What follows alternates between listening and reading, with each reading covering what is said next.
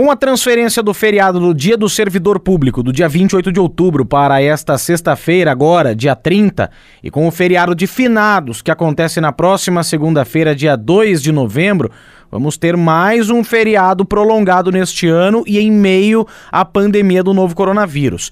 E com ele temos essa tendência também de muitas pessoas aproveitarem para viajar, criando assim a possibilidade de novos pontos de aglomeração, especialmente em locais frequentados por turistas, tradicionalmente. Para falar sobre essa questão e os impactos disso na área da saúde, especialmente em virtude da pandemia do novo coronavírus, nosso contato agora é com o diretor técnico da Santa Casa de Sorocaba e também um um dos representantes do Comitê de Ações da Covid-19 aqui em Sorocaba, doutor Fernando Brum. Doutor, prazer falar com o senhor mais uma vez. Muito obrigado por atender o jornalismo da Cruzeiro FM. André, o prazer é meu. É sempre importante informar, né? Informar é uma coisa de suma importância. Então, estou à disposição. Bom, doutor, apesar de toda essa flexibilização que tivemos, ainda estamos no meio da pandemia. Preocupa o senhor mais esse feriado prolongado no que diz respeito a essa possibilidade de contaminação de pessoas pela Covid-19? Sim, é, ó, aí cabe uma, um apontamento, sabe, André? Nós tivemos um feriado no dia 12 de outubro, certo? Ele não repercutiu a nível de internações hospitalares, mas a flexibilização do comércio, quer dizer, na verdade, a ampliação da flexibilização, ele já vinha flexibilizado, né? Ampliação dos horários, principalmente de bares e restaurantes, o público jovem, o que é o jovem? A gente põe como de 15 a 49 anos de idade. Ele começa a ter uma maior frequência nesses lugares.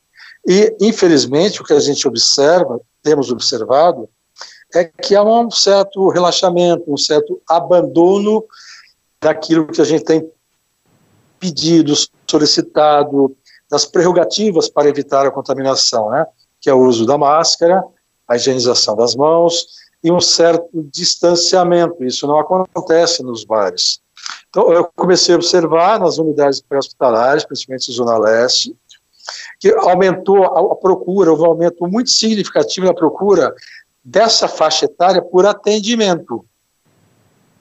De 15 a 49, começou a responder por quase 70% do atendimento das síndromes gripais. Em, contrapartida, os idosos acima de 60 diminuiu muito. Você fala, bom, então é, então é bom. Sim, é bom, mas a gente tem que ficar atento. Por quê? A internação não acompanhou esse aumento de atendimento, porque o jovem raramente tem sintomas ou tem muito pouco. São os idosos que nos preocupam e os que têm doenças crônicas. Tá, daí onde eu quero chegar. É, agora vem outro feriado, muito em cima desse. Então são dois, é, é, conjuntos.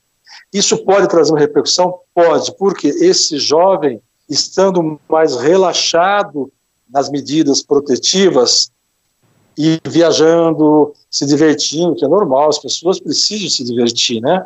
Já vieram de seis, sete meses aí de isolamento. Esse contato com os idosos, nós poderíamos ter, eu não falo em onda, tá bom? Mas eu posso ter um aumento ele pode ser até significativo nas internações de novo desses idosos. Onde está a minha preocupação? Ok, a Santa Casa está com 50% de ocupação. Tá, tá tranquila, tá tranquila. Mas o ADIB mantém 100%, o CHS mantém 80%. Por quê? Reduziram leitos. Samaritano evangélico, reduziram leitos. Campanha foi desativada. Barracão do PH foi desativada. É, você está me entendendo onde eu quero chegar? É, nos pegar numa fase que nós estamos acreditando na desaceleração, na queda importante da doença, os números mostram isso, e de repente eu tenho um aumento de procura e talvez eu não esteja preparado. Eu estive preparado sete meses e no finalzinho perder esse preparo, essa é a minha preocupação. Por isso que a gente pede às pessoas, olha, é, você pode mudar de cidade, mas não de hábitos. Você tem que continuar usando máscara, você tem que continuar tendo um certo distanciamento. A higienização continua. E principalmente você que vai para as cidades litorâneas, nós sabemos, as cidades litorâneas, elas têm uma população pequena. Na época de feriado, férias, o que acontece? Elas triplicam, quadruplicam o seu número de pessoas, sua população, e elas não têm um preparo para isso, elas não têm uma retaguarda sanitária de estrutura para isso. Então, é, aglomeração vai existir e muito. Entendeu, André? Entendi sim, doutor. A cidade de Sorocaba, hoje a gente pode dizer que a pandemia está sob controle no que diz respeito ao atendimento aos pacientes com a Covid, então, apesar dessa preocupação que o senhor demonstrou? Veja bem, Sorocaba esteve sob controle desde o início e nós vamos levar sob controle até o fim. Esse é o nosso princípio, esse é o nosso projeto, esse é o nosso pensamento. Por isso a preocupação. Ela sempre esteve sob controle. É lógico, hoje, se for ver, o número de atendimentos é muito menor, e como eu te falei, é na, é na faixa etária que tem pouca complicação, e as interações estão caindo assim vertiginosamente. Naquele, no no CHS, não, por quê? Reduzir os leitos, os pacientes têm longa permanência, né? É, então, o, o, nós não queremos é perder todo o trabalho que nós fizemos até hoje. Agora, doutor, o senhor falou de uma segunda onda. Na Europa, tivemos situações, inclusive a França já decretou lockdown mais uma vez, mas com a flexibilização da abertura de alguns estabelecimentos comerciais. Aqui em Sorocaba, no caso de uma segunda onda, é possível reagir rápido e recuperar esses leitos para que o atendimento fique sob controle e não tenhamos problemas? E até pergunto também se o senhor tem a expectativa de uma possível segunda onda da Covid-19 no mesmo período em que começamos a pandemia aqui no Brasil. Como é que o senhor vê, analisa isso em relação o nosso país em relação à Europa, principalmente, né? É, a, todas as doenças infecto-contagiosas que dependem de contato de gotículas, de respiração, de tosse, de espirro, elas aumentam nos, nos períodos de, de, inverno.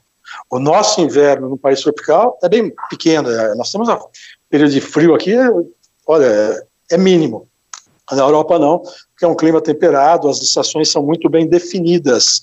O inverno começa no dia tal, e no dia tal está frio. Isso é sabido. Então, essa segunda onda que a, a Europa vai passar, é lógico que o Brasil vai passar todos os países irão passar. Por quê? É, chamo de segunda onda porque é o, é o segundo ciclo, né? Enquanto a doença não tem vacina ou não tem a quantidade de pessoas que já foram contaminadas suficiente para fazer um bloqueio, né? Fazer uma proteção dos outros indivíduos, que é a tal de imunidade de rebanho, você vai sempre tendo ciclos da doença. Isso é a sazonalidade da doença. Assim é o H1N1, assim é o influenza, assim foram todas as doenças infecto-contagiosas, que elas se disseminam mais no inverno. Então, nós poderemos ter, não tenho a mínima dúvida, poderemos, e com certeza teremos, se não tiver vacina até lá, apesar da precocidade que estão anunciando a vacina, que se Deus quiser, que ela seja eficiente, claro, ninguém quer que ela não seja eficaz. Essa disputa política não nos interessa, né? Nós estamos preocupados com a saúde da população. Compreendeu, André? A Europa, ela cometeu um erro. Por isso que eu falo, a história é o melhor senhor do conhecimento. Ela fez lockdown em meio de, de pandemia, isso não é saudável. Ela deu alta precoce, principalmente a Espanha, e ela não valorizou a fase 1, a fase dos primeiros sintomas. É por isso que acabou tendo os, o caos que se instalou na Europa, e também ela tem uma população idosa muito grande, e aí também a Europa, ela, ela recebe uma quantidade de turismo, assim, estrondoso, né? Quantidade estrondosa de pessoas. Isso gera aglomeração, porque as cidades europeias, elas são pequenas, elas são muito antigas. Agora, doutor, o senhor citou um ponto importante, que é a normalidade, que nós só não teremos essa segunda onda se tivermos a vacina. E eu gostaria de ouvir a opinião do senhor como especialista na área, como representante do comitê que eh, acompanha as ações da Prefeitura de Sorocaba com relação à Covid-19. Como é que o senhor está vendo é, esse desenvolvimento da vacina, especialmente a Coronavac, que, segundo apontamentos, é a mais avançada, é que, a mais promissora vacina para a Covid-19? E em relação a toda essa briga política, né? Como é que o senhor está vendo toda essa situação e se acredita que pelo menos a curto prazo tenhamos essa vacina? É, é assim, ó, se você for ver cientificamente, se essa vacina vier realmente nesse tempo recorde, vai ser uma grande novidade no mundo. É lógico, nós estamos no século XXI, Muitas vacinas eram do século XX, metade do, do, do século XX para frente, quando começou o desenvolvimento dos grandes laboratórios de pesquisa. Tem vacinas que levaram mais de 40 anos para ficarem prontas. Tem uma, como o HIV, que infelizmente até hoje não tem vacina. E é um, também é um retrovírus, como é o coronavírus. A gente acredita assim, se for, se for eficiente, nossa, é uma, é uma glória que aconteça, então. Nós também temos essa esperança, essa expectativa. O jogo político nos preocupa? Preocupa. O jogo econômico preocupa? Preocupa, como qualquer cidadão. Ainda mais que nós sabemos que essas vacinas só poderão ser compradas pelo sistema público, não privado. Então, André, isso é uma preocupação do mundo inteiro. Todos querem, mas ao mesmo tempo todos estão um pouco descrentes e ao mesmo tempo preocupados. Ah, a gente vê a vacina de Oxford, a AstraZeneca, é uma vacina que não é do vírus em si, é de um adenovírus, que é um vírus de DNA, que, que ele, ele dá o resfriado comum do chimpanzé. Só que foi feita uma modificação em laboratório e foi colocada uma proteína. O que, que é isso? Foi colocado um pedacinho do vírus, do coronavírus. Então, agora vai entrar na fase 3 de testes em maior quantidade de pessoas. Ah, Deus queira que, que ela seja eficiente, essa é a nossa esperança. Por que não? O mundo evoluiu, a tecnologia evoluiu, vamos acreditar também. Lógico, mas não é ser crédulo demais, crente demais e nem cético demais, né? Vamos acompanhar, vamos acreditar na tecnologia, na ciência, nas pesquisas. Se for para ter um efeito benéfico, puxa, vamos aceitar. É, seria uma coisa, uma, uma, glória para o mundo inteiro. A pandemia, você sabe, além de mexer com a estrutura é, econômica de todos os países do mundo inteiro, mexe muito com o emocional das pessoas, né, André? Principalmente as pessoas que são, têm mais comorbidades, têm mais riscos. Não é, não é fácil para, para elas, né? Sofrer esse dilema, essa angústia, esse medo. Vamos acreditar que dê certo, para a gente finalizar com o Dr. Fernando Brum, ele que é diretor técnico do Hospital da Santa Casa de Sorocaba, também é representante do Comitê de Ações da Covid-19 aqui em Sorocaba. Pelo que o senhor fala, então, doutor, não tem outra saída. A prevenção da doença, as medidas é, sanitárias ainda continuam sendo importantes, apesar da redução dos índices relacionados ao coronavírus aqui na nossa cidade, né, doutor? É, veja bem, existe um ditado popular antigo que diz assim: o que não tem remédio, irremediado está. Não tem remédio para a doença. Isso é sabido. Ah, mas e as pessoas que melhoram? Elas melhoram por um sistema imunológico natural delas, outros por tratamentos empíricos. O tratamento não é específico da doença, é um tratamento de suporte clínico. Daí o, o organismo da pessoa, tendo esse suporte clínico, ele vai reagindo. Tá? Então, é uma doença que não tem cura ainda. O que, que vai fazer para evitar a, a piora, o, a, o óbito, a contaminação? É a prevenção, André. Então, é aquilo. Nós estamos numa fase verde, queremos fase azul, queremos fase branca, mas essa doença veio para mudar hábitos. Hábitos saudáveis. Viu? Evitar aglomeração. Se eu estou resfriado, usar máscara, isso vai ser um hábito para sempre, não tem que mudar isso mais. Lavar a mão, manter a mão sempre limpa, higienização das mãos, é, evitar esse contato desnecessário, ficar com uma certa distância, isso vai sempre acontecer, tem que acontecer daqui para frente, porque ele é saudável, não é só para o coronavírus, é para qualquer tipo de doença. Então, é, vamos adquirir esse hábito.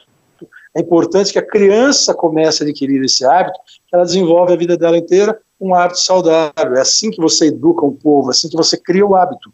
É na criança, no jovem. Perfeito. Olha, doutor, eu queria agradecer mais uma vez sua participação, viu? Doutor Fernando Brum, sempre que solicitado, atendendo ao jornalismo da Cruzeiro FM e prestando esclarecimentos importantes. Mais uma vez, doutor, muito obrigado pela sua participação, por atender o jornalismo da Cruzeiro FM. André, é um prazer, além de uma obrigação, né? Como represento o Comitê de Combate ao Coronavírus, eu tenho obrigação de fornecer informações constantes para a população. É isso que elas precisam, informações verdadeiras. E, o, e, a Cruzeiro FM já tem esse trabalho de tantos anos de levar essa informação, divulgar essa informação de uma forma clara, da forma que você faz, André. Por isso, eu parabenizo pelo seu bom trabalho. Muito obrigado mais uma vez, o doutor. Bom final de semana e bom feriado prolongado. Feriado seguro, a gente espera. Se Deus quiser, vai ser tudo bem. Um grande abraço, André. Obrigado, doutor Fernando Brum, diretor técnico da Santa Casa de Sorocaba e representante do comitê que realiza as ações da Covid-19 aqui na cidade de Sorocaba. André Fazano, Cruzeiro FM, número 1 em jornalismo.